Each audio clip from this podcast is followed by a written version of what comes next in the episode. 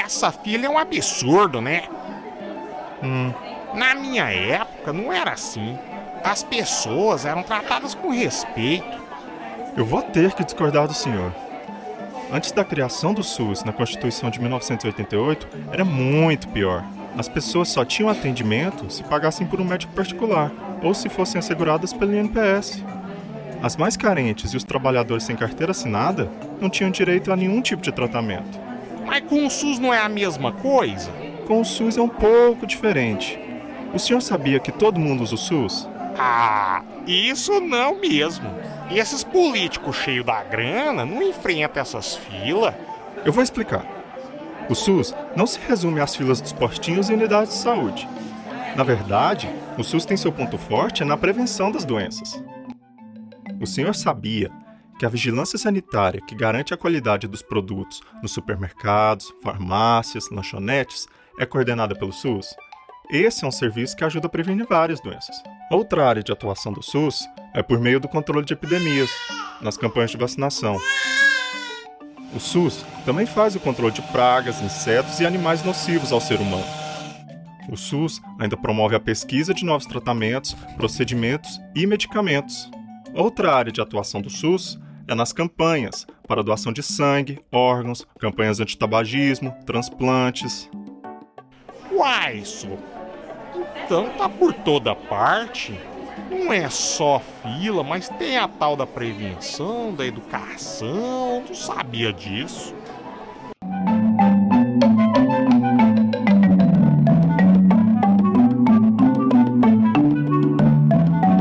Fala pessoal, estamos aqui para mais um episódio do podcast falando de ciência e cultura. Eu sou Delton Mendes e este é o último programa da série especial A Importância do Senso Crítico. E como tema para este último episódio dessa microsérie, que inclusive eu sugiro que vocês ouçam né, desde o primeiro episódio, hoje eu resolvi falar sobre relacionar as minhas experiências tidas quando eu trabalhei no Sistema Único de Saúde, no SUS, num posto de saúde, numa unidade básica de saúde do bairro Santo Antônio, em Barbacena, Minas Gerais. Bom, como vocês que estão acompanhando sabem, nos outros programas eu abordei muitos aspectos relacionados ao que é senso crítico, o que é ciência, o que são falsas ciências, dentre outras coisas. Hoje eu quero falar com você sobre como, estando dentro de um posto de saúde, atuando como agente comunitário de saúde, eu pude entender melhor, anos atrás, o que chamamos de estrutura social e como que as questões de saúde devem ser relacionadas não apenas à ausência de doenças, mas sobretudo à, à diversidade de fatores que marcam a qualidade de vida das pessoas incluindo também, pessoal, a felicidade, o senso de comunitariedade, acesso à educação, cultura, dentre tantos outros fatores.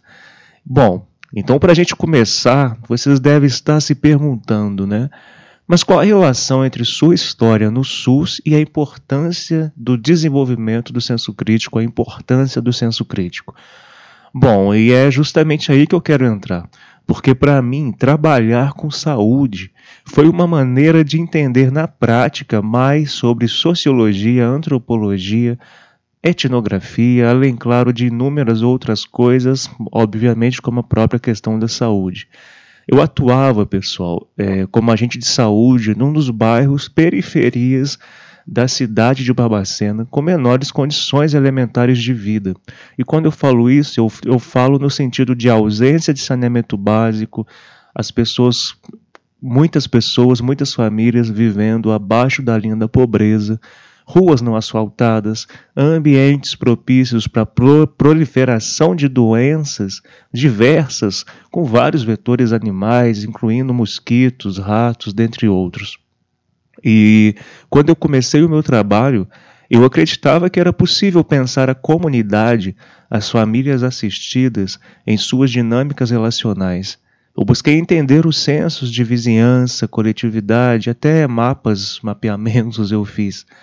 Como a população, né, eu queria entender como a população, passando, a maioria né, dessas, das famílias dessa comunidade, passando pelas mesmas dificuldades, se isso de alguma coisa, de alguma maneira, ajudava, perseverava para manter a, e favorecer lutas por melhores condições de vida para eles. Não sei se todos vocês sabem, mas a estratégia de saúde da família, que é parte do SUS e dos postos de saúde, as UBS, que são as unidades básicas de saúde, né, são um avanço fundamental para a sociedade brasileira.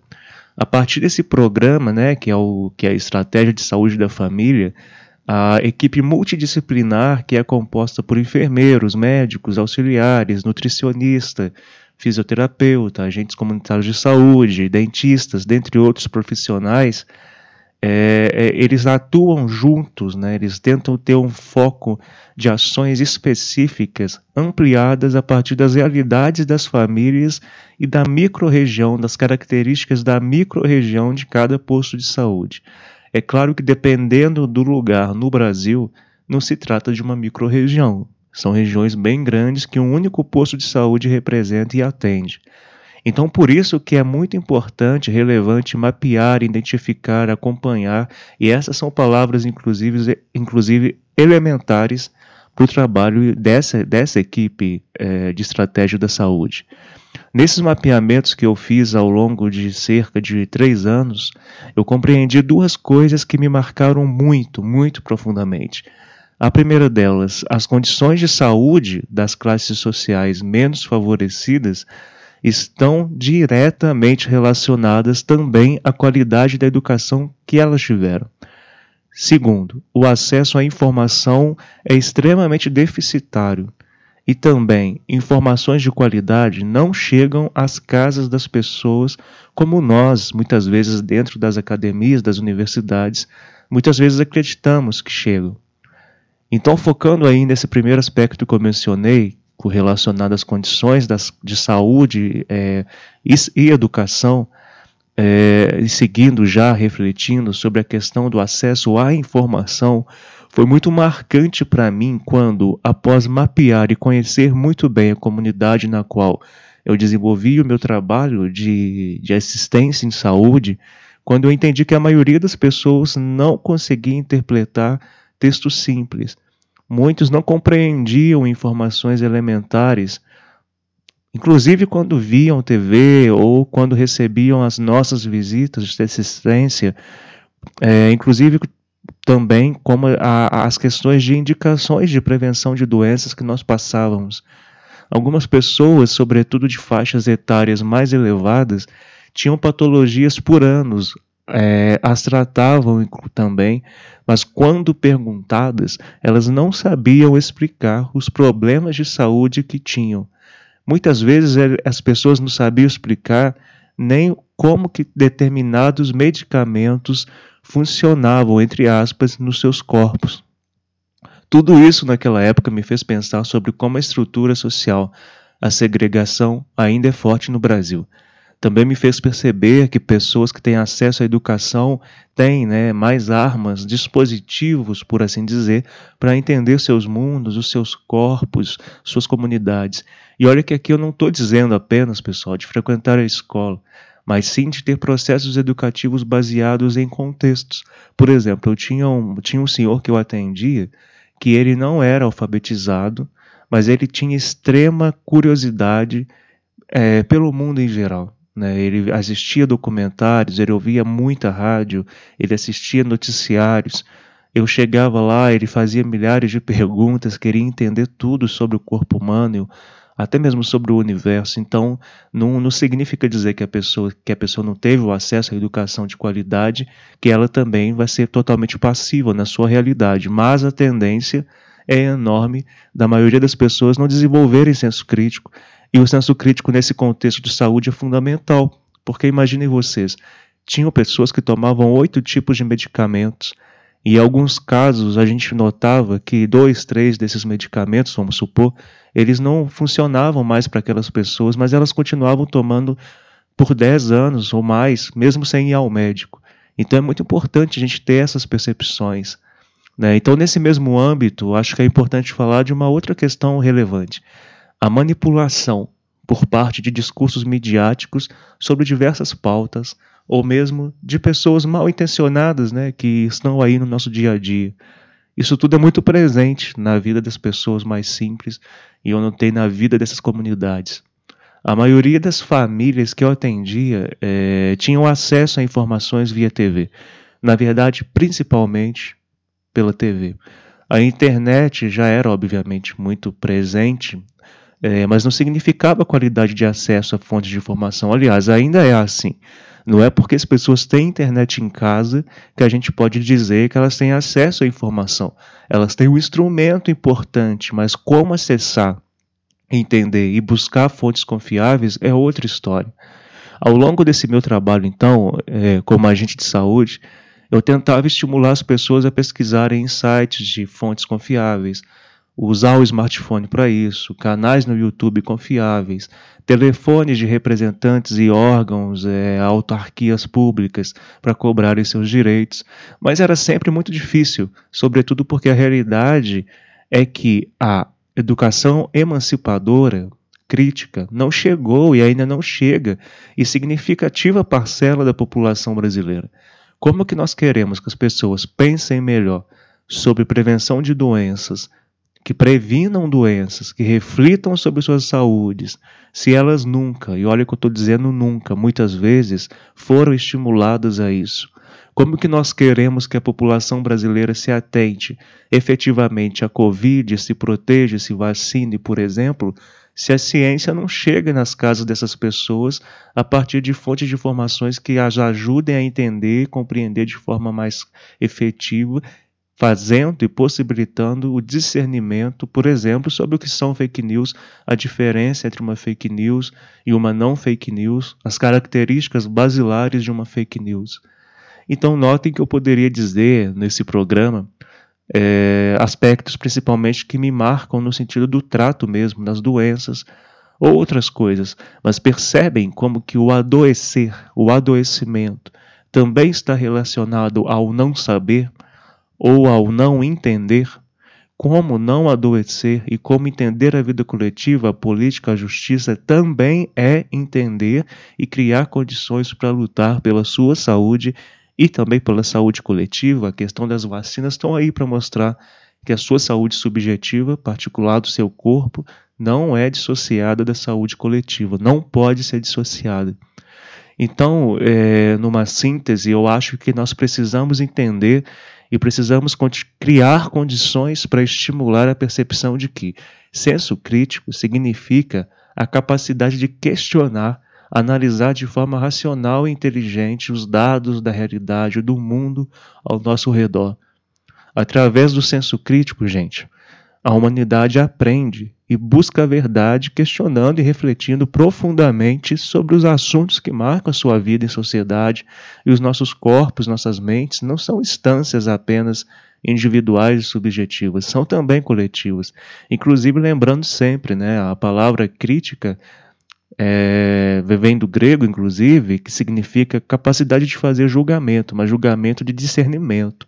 No sentido filosófico, então, o senso crítico está ligado ao desenvolvimento de uma consciência reflexiva baseada numa crítica, numa autocrítica e também baseada no mundo. Então, a consciência do papel social de cada pessoa promove a capacidade de pensar sobre as verdades que são impostas por uma sociedade dominante. Dessa forma, alguém que tem senso crítico, né, que entende, que começa a buscar entendimento, não aceita a imposição de qualquer dogma, qualquer tipo de comportamento, até mesmo tradição, sem antes questionar. Vamos lembrar sempre das epistemologias, né? o senso comum, é, a religião, a filosofia, a ciência têm diferentes formas de construção. O problema é quando essas formas de construção de saberes não permitem duvidar e questionar. E questionar está diretamente relacionado à capacidade de não só ter acesso à informação, mas comparar discursos e analisar e só depois se posicionar. Então eu pergunto para vocês, para mim, para você que está ouvindo agora, quantas vezes nós fazemos isso? Né? Quantas vezes antes de emitir uma opinião sobre o assunto, você, eu, buscamos fontes confiáveis, as comparou para então, a partir daí, estabelecer um posicionamento. Quantas vezes, ao ir numa consulta médica, você anotou as coisas que queria perguntar ao profissional para que, chegando lá, pudesse ter uma conversa profunda sobre o que você estava sentindo?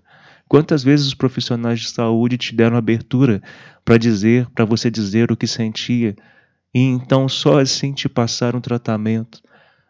Ouvir no sentido de realmente tentar entender o contexto da sua vida. Quanto tempo no seu dia você, eu, dedicamos simplesmente à leitura, à busca por notícias confiáveis da sua cidade, do seu bairro, do seu país? Que não sejam meramente aquelas notícias que aparecem nos stories do Instagram. Quantas vezes na escola você foi estimulado, estimulada a interpretar e escrever textos de forma realmente crítica e de acordo com a sua personalidade, a sua identidade, aquilo que você gosta, aquilo que você sente? Então notem, meus amigos, como que essas questões são amplamente profundas. Eu costumo sempre dizer que é, que é importante que a gente busque imaginar um iceberg no que se refere à forma como atuamos em nossas vidas e como nós acessamos e interpretamos dados e informações no mundo ao nosso redor. A educação deficitária que temos no Brasil, e ela ainda existe, ela está no dia a dia das pessoas, ela não nos estimula, não nos estimulou a entendermos que por debaixo da superfície da água o iceberg é muito maior. Nós estamos acostumados a, a, ficar apenas na superfície e acreditar que o mundo é aquilo que está apresentado na superfície. Acreditamos que nossa saúde, nossa mente são coisas dissociadas. Acreditamos em falsas ciências e até ajudamos a perpetuar elas na sociedade sem maldade, mas ajudamos a perpetuar simplesmente porque não sabemos a diferença entre o que é conhecimento científico e o que não é. Por isso que eu quis fechar esta série hoje sobre o senso crítico com esse tema e com um pouco do que eu senti, percebi e aprendi trabalhando no SUS. O SUS é tão importante, mas tão importante que nos permite entender até sobre educação, nos permite refletir sobre ética, sobre moral, nos permite adentrar na vida das pessoas e entender as mazelas ainda coloniais, as dívidas históricas que imperam na sociedade brasileira. E enquanto trabalhei no posto de saúde, eu busquei, sinceramente, aprender a cada dia com cada pessoa e família a qual eu dava assistência. As famílias que me recebiam em sua casa, me ofereciam o café, mesmo quando não tinham a comida para fazer o almoço. Saúde é muito mais, então, pessoal, que a ausência de doenças, meio ambiente é muito mais do que só abraçar árvores. Senso crítico é entender e continuar buscando entender bus e compreender sempre, sabendo dos contextos que marcam e estruturam, as, estruturam né, as nossas vidas. Então, eu espero que todos nós lutemos e busquemos sempre construir senso crítico, ter sabedoria tanto o senso crítico quanto a sabedoria não são etapas finais. Ninguém pode dizer que tem senso crítico final e pronto, como se fosse uma escadinha do sucesso que você chegou no final, no palco, no, no, no, ganhou o prêmio e pronto, você tem super senso crítico. Não é assim que funciona. Ambos, senso crítico e sabedoria, estão atrelados e estão em constante construção. Como vocês buscarão construir o senso crítico a partir de agora, cabe intrinsecamente a vocês, as suas realidades. Não há metodologias e nem caminhos tão óbvios e únicos. Experimentem, tentem e continuem tentando. É o que eu acredito que, no final das contas, realmente tem efeito. Continuar tentando e continuar sempre buscando a sabedoria. Então, um grande abraço a todos vocês, meus amigos que me ouvem nesses anos todos. É, espero que 2022 seja um ano muito positivo para todos nós, em todos os sentidos, e espero vocês nos próximos episódios. Até mais e um grande abraço.